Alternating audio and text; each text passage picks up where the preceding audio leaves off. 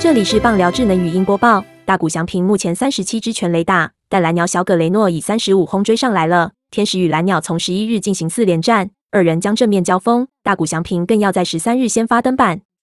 天使队与蓝鸟四连战从十一日两队双重赛开始打起。早场的比赛本来是四月十二日蓝鸟主场的比赛，延赛改到八月十一日到天使球队举行，但由蓝鸟担任主队，晚场再改由天使队主队。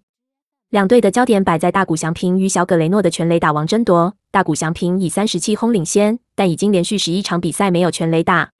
小葛雷诺才在八月九日打出本季第三十五轰，八月已有打出二支全垒打。这是蓝鸟在二零一九年之后再度造访天使队。大谷翔平并且要在十三日登板先发，生涯首度对蓝鸟队投球，除了比拼全垒打，还要亲手投球压制小葛雷诺。本档新闻由 ET Today 新闻云提供，记者欧建志综合编辑，微软智能语音播报，慢投录制完成。